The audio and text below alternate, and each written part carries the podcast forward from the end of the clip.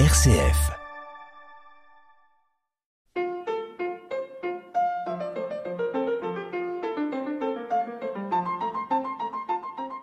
Bonjour à toutes et à tous.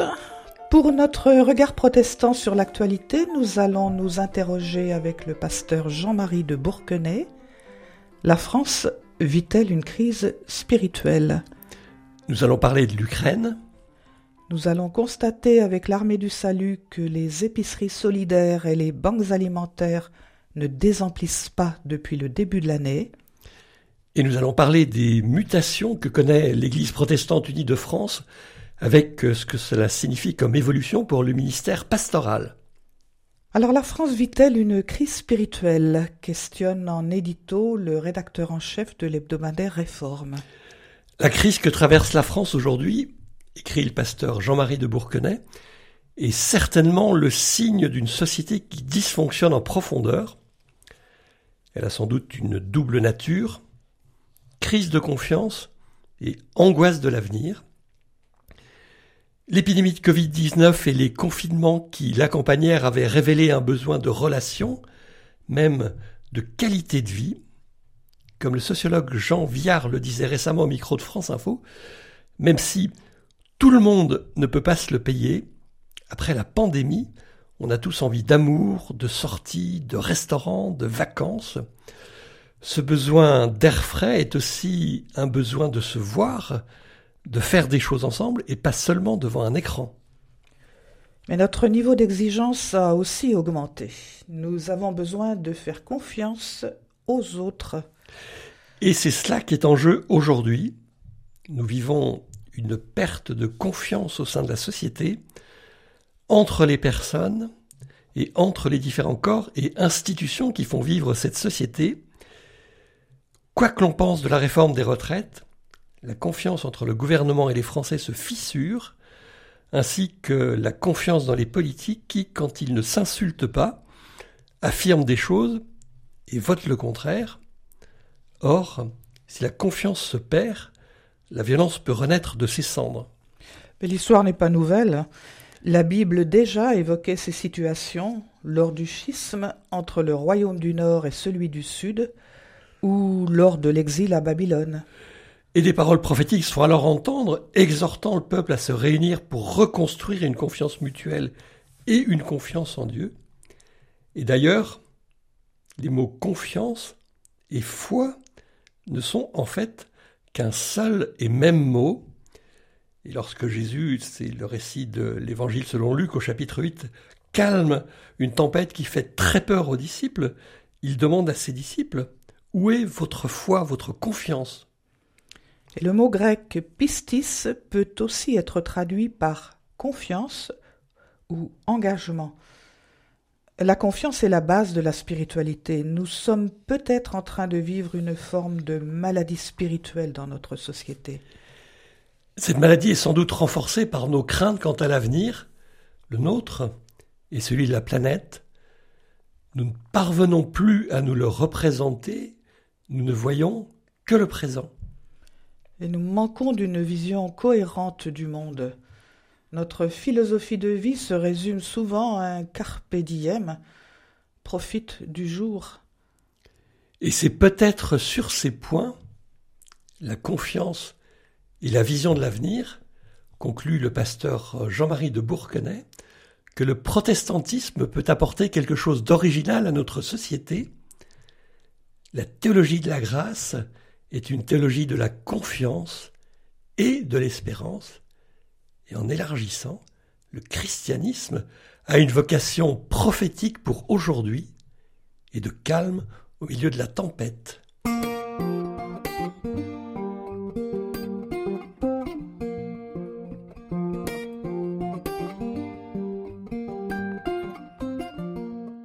Parlons maintenant de la guerre en Ukraine. Basée à Kiev, L'Institut pour la liberté religieuse a recensé près de 500 édifices religieux détruits, parmi lesquels se trouvent 177 églises orthodoxes et 146 églises évangéliques. Églises, synagogues, mosquées. Depuis un an, les bâtiments religieux sont au cœur des zones de combat en Ukraine. Selon un rapport de février, l'Institut pour la liberté religieuse a recensé 494 édifices détruits ou endommagés. Depuis l'invasion russe du 24 février 2022, la confession orthodoxe est la plus touchée.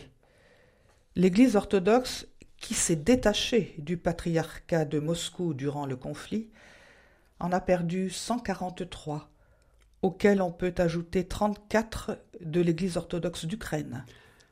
Les chrétiens évangéliques, euh, qualifiés par euh, la Russie d'espions américains, de sectaires, d'ennemis du peuple orthodoxe russe, subissent aussi de plein fouet cette guerre. Si on réunit les églises pentecôtistes, baptistes et autres dénominations évangéliques, le total s'élève à 146 bâtiments détruits ou endommagés. Les témoins de Jéhovah, les adventistes, les juifs et les musulmans déplorent aussi des dégâts la majorité de ces destructions concernent les régions de Donetsk et de Louhansk. Il y a eu une pénurie de Bibles durant les premiers mois de la guerre. Néanmoins, des traductions gratuites euh, de la Bible ont été mises en ligne sur des applications mobiles. Depuis le déclenchement de la guerre, la Fondation de l'Armée du Salut, membre de la Fédération protestante de France, s'est mobilisée pour aider les victimes du conflit. L'armée du salut française, en coordination avec l'armée du salut ukrainienne et avec l'armée du salut internationale, a ainsi déjà envoyé par camion deux convois successifs pour la ville de Vinitsia, qui est proche de la frontière polonaise au sud-ouest de Kiev. Et ces convois comportent des palettes de produits alimentaires non périssables, des kits d'hygiène, des équipements de cuisine, réchauds, casseroles, des groupes électrogènes, des couvertures, draps, oreillers et des vêtements chauds de différentes tailles. Et ces produits permettent à l'armée du salut en Ukraine de venir en aide aux populations fragilisées par le conflit. Venir en aide aux personnes réfugiées ukrainiennes en France du fait de la guerre est aussi une des actions que mène l'armée du salut. Oui, donc plusieurs de ces établissements et postes en paroisse des projets spécifiques ont été menés pour accueillir ces personnes, leur proposer un hébergement, du secours alimentaire. C'est le cas par exemple au Havre, avec euh, l'accueil de près de 200 personnes dans des logements qu'il a fallu aménager, ou bien encore la distribution de repas à Marseille et à Paris, et puis des actions autour de l'apprentissage du français ou en matière de prévention quant au risque de traite des êtres humains. Toujours en France, les épiceries sociales et les centres de distribution alimentaire de l'armée du salut en France ne désemplissent pas. De plus en plus sollicités, ces dispositifs voient aujourd'hui arriver un nouveau public. Ils sont des personnes qui ont un logement, mais qui, vers le 15 du mois, rencontrent de sérieuses difficultés à payer un repas. Et même en travaillant quelques heures par semaine, des personnes perdent beaucoup de droits. Le RSA se réduit alors drastiquement. Il y a la fin des tarifs préférentiels, par exemple. Et donc ces personnes se retrouvent dans des difficultés encore plus grandes qu'avant. Et dans son étude sur le profil socio-démographique des personnes accueillies à l'aide alimentaire, le réseau des banques alimentaires révèle que le recours à l'aide alimentaire touche désormais de nouveaux profils. 17% des personnes accueillies sont à la retraite et 17% d'entre elles ont un emploi, dont 60% à temps partiel. En France, 9 300 000 personnes vivent sous le seuil de pauvreté, soit 14,7% de la population française. Cela repose sur une étude de l'INSEE de 2019 et l'aide alimentaire concerne 7 millions de personnes. Et si vous souhaitez participer par un don à ces actions de l'armée du salut, vous pouvez vous reporter à votre moteur de recherche en tapant tout simplement Armée du salut.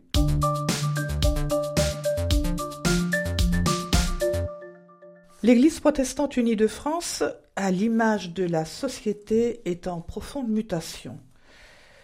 Une mutation dont on ne mesure pas toutes les conséquences. Ceci influe évidemment sur le profil des futurs pasteurs. Dans le journal Réveil, Elian Cuvillier, qui est directeur du master Église-Société à l'Institut protestant de théologie de Paris-Montpellier, dresse quelques pistes de ce que pourraient être les pasteurs du futur et qu'ils sont parfois déjà. Deux points peuvent être ici soulignés, note Elian Cuvillier. L'âge moyen de l'entrée en ministère recule puisque les étudiants en théologie qui se préparent au ministère pastoral ont déjà, dans leur grande majorité, une carrière professionnelle derrière eux. Et ensuite, la féminisation de plus en plus importante du corps pastoral, et ce sont deux phénomènes qui correspondent aux évolutions de la société. Du coup, l'image pastorale évolue également. Par exemple, on accepte beaucoup plus facilement qu'avant le fait que le ministre ait une vie privée, et parfois une vie privée tout aussi complexe que celle de ses paroissiens. Et par ailleurs, on n'attend plus tout de lui. Mais alors c'est quoi un pasteur? Quelque chose demeure néanmoins dans l'imaginaire de ceux qui sollicitent un pasteur, euh, soulève, révèle Elian Cuvillier. Il représente ce que j'appelle la dimension verticale de l'existence, c'est-à-dire quelque chose qui a à voir avec ce que l'on nomme Dieu, quoi que l'on mette derrière ce terme. Celui qui sollicite un pasteur, c'est donc qu'il va traiter des grandes questions de sa vie, naissance, amour, haine, maladie, solitude, vieillesse, mort, etc. Et être pasteur, c'est se mettre à l'écoute de cela. Cette écoute relève d'une double dimension. D'abord, l'écoute de ce qui permet au pasteur de s'enraciner en profondeur, l'écoute de la Bible, des Écritures et de la tradition théologique qui les transmet, travailler seul et avec d'autres cette richesse pour éclairer l'existence des femmes et des hommes d'aujourd'hui. Également, l'écoute de la culture et du savoir philosophique, scientifique ou littéraire, prendre le temps de la lecture, de la réflexion et de la formation, cela fait partie intégrante du ministère pastoral appui Elian Cuvillier. Et puis l'écoute de ce qui en soi nécessite d'être entendu et pouvoir reposer en un lieu particulier ce qui pèse dans le ministère et dans sa propre existence, et donc ne pas négliger la vie intérieure, ce que la tradition monastique ne cesse de rappeler, et ensuite, bien sûr, l'écoute des autres. Le ministre n'est pas un animateur, il est un pasteur. C'est-à-dire un théologien à l'écoute de ses paroissiens et du monde. Écoutez ce qui, dans les visites, les actes pastoraux, avec les jeunes et les moins jeunes, se dit derrière les mots et les gestes. Écoutez aussi le monde qui nous entoure, sans céder à l'activisme qui toujours guette. Et c'est de ce lieu d'écoute que le pasteur peut s'autoriser d'une parole vraie, une parole enracinée dans les Écritures, fondée dans une spiritualité et assise sur un travail théologique de fond une parole qui n'est pas la sienne, mais qui lui vient d'un autre avec un grand A majuscule. Ce qui précède signifie que les pasteurs prennent le temps, et donc qu'on le leur donne, ils y gagneront en qualité de vie, et les paroissiens en qualité de service, au bénéfice de ministres paisibles, parce qu'ayant le temps nécessaire à cette écoute qui est au cœur de leur vocation conclut Elian Cuvillier.